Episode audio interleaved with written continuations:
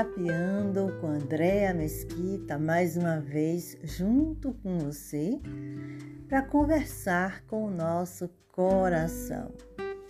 Podemos aprender pelo amor ou pela dor? Essa é a nossa conversa de hoje.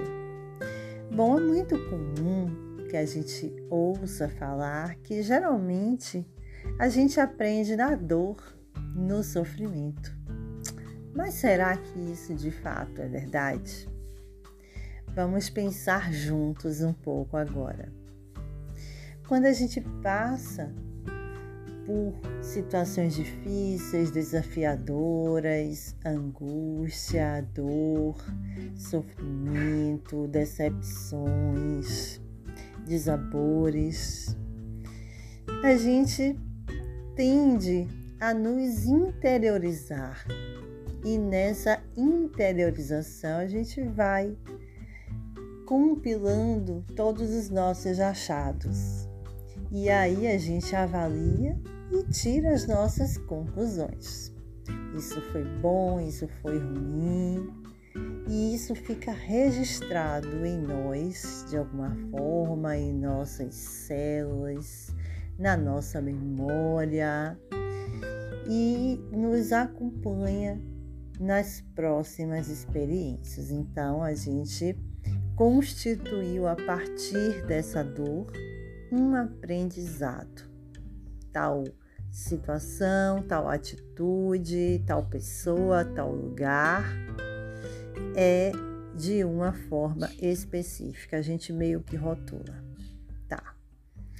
Vamos agora para uma outra forma de aprender, que é pelo amor. Bom, quando a gente ouve relatos de pessoas próximas ou mesmo distantes sobre situações que elas viveram, né?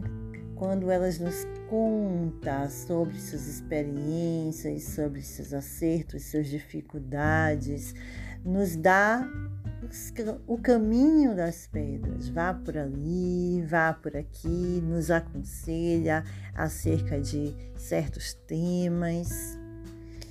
Então, isso também é uma grande fonte de aprendizado, porque imagine aí se a gente tivesse que passar por todas as experiências para poder aprender, como a gente seria o que a gente é hoje né? Então a gente não precisa ir lá para o Polo Norte para saber que a temperatura fica abaixo de zero.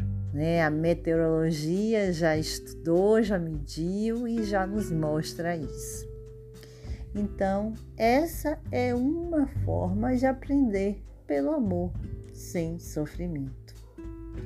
Mas existe um outro jeito que eu acho que é mais importante da gente prestar atenção aqui nessa nossa conversa, que é o quanto que a gente consegue registrar de nossas próprias experiências positivas. Sim, porque a gente passa por situações desafiadoras, mas a gente passa também por situações muito, muito especiais, muito prazerosas. E a gente termina, muitas vezes, deixando passar batido essas experiências. Você já ouviu falar que a gente fica remoendo mais a dor do que de fato aprende a gozar as alegrias, a se entregar aos momentos bons? Pois é.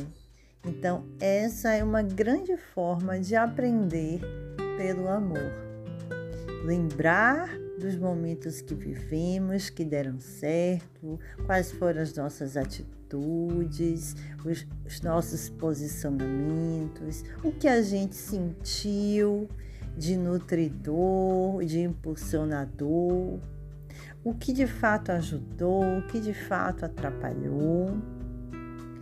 Então, a gente tende a fazer esse processo de avaliação, principalmente nos momentos que não são tão bons, que não consideramos tão bons, tão gostosos. E quando a gente experimenta um sucesso, uma alegria muito grande, a gente nem respira nessa experiência. Então eu proponho aqui para que a gente possa aprender mais pelo amor. Porque como você pode ver, isso pode acontecer. E na verdade é também uma escolha, né? Porque se a gente escolhe, se abre, se disponibiliza a estar receptivo a tudo de bom que vivenciamos, talvez não seja tão imprescindível que a gente passe por determinadas situações que são mais difíceis para nós. Claro que a gente não vai conseguir evitar o sofrimento, não, até porque o sofrimento tem uma razão de ser em nossa vida. Né? Nos burila, nos refina a percepção, nos traz a oportunidade de nos transformar, de despertar virtudes e muitas coisas. Mas é possível sim aprender pelo amor. E entre o aprendizado pelo amor e o aprendizado pela dor, há algo em comum entre ambos. Sabe o que é? É o quanto foi significativo para nós isso que foi vivido.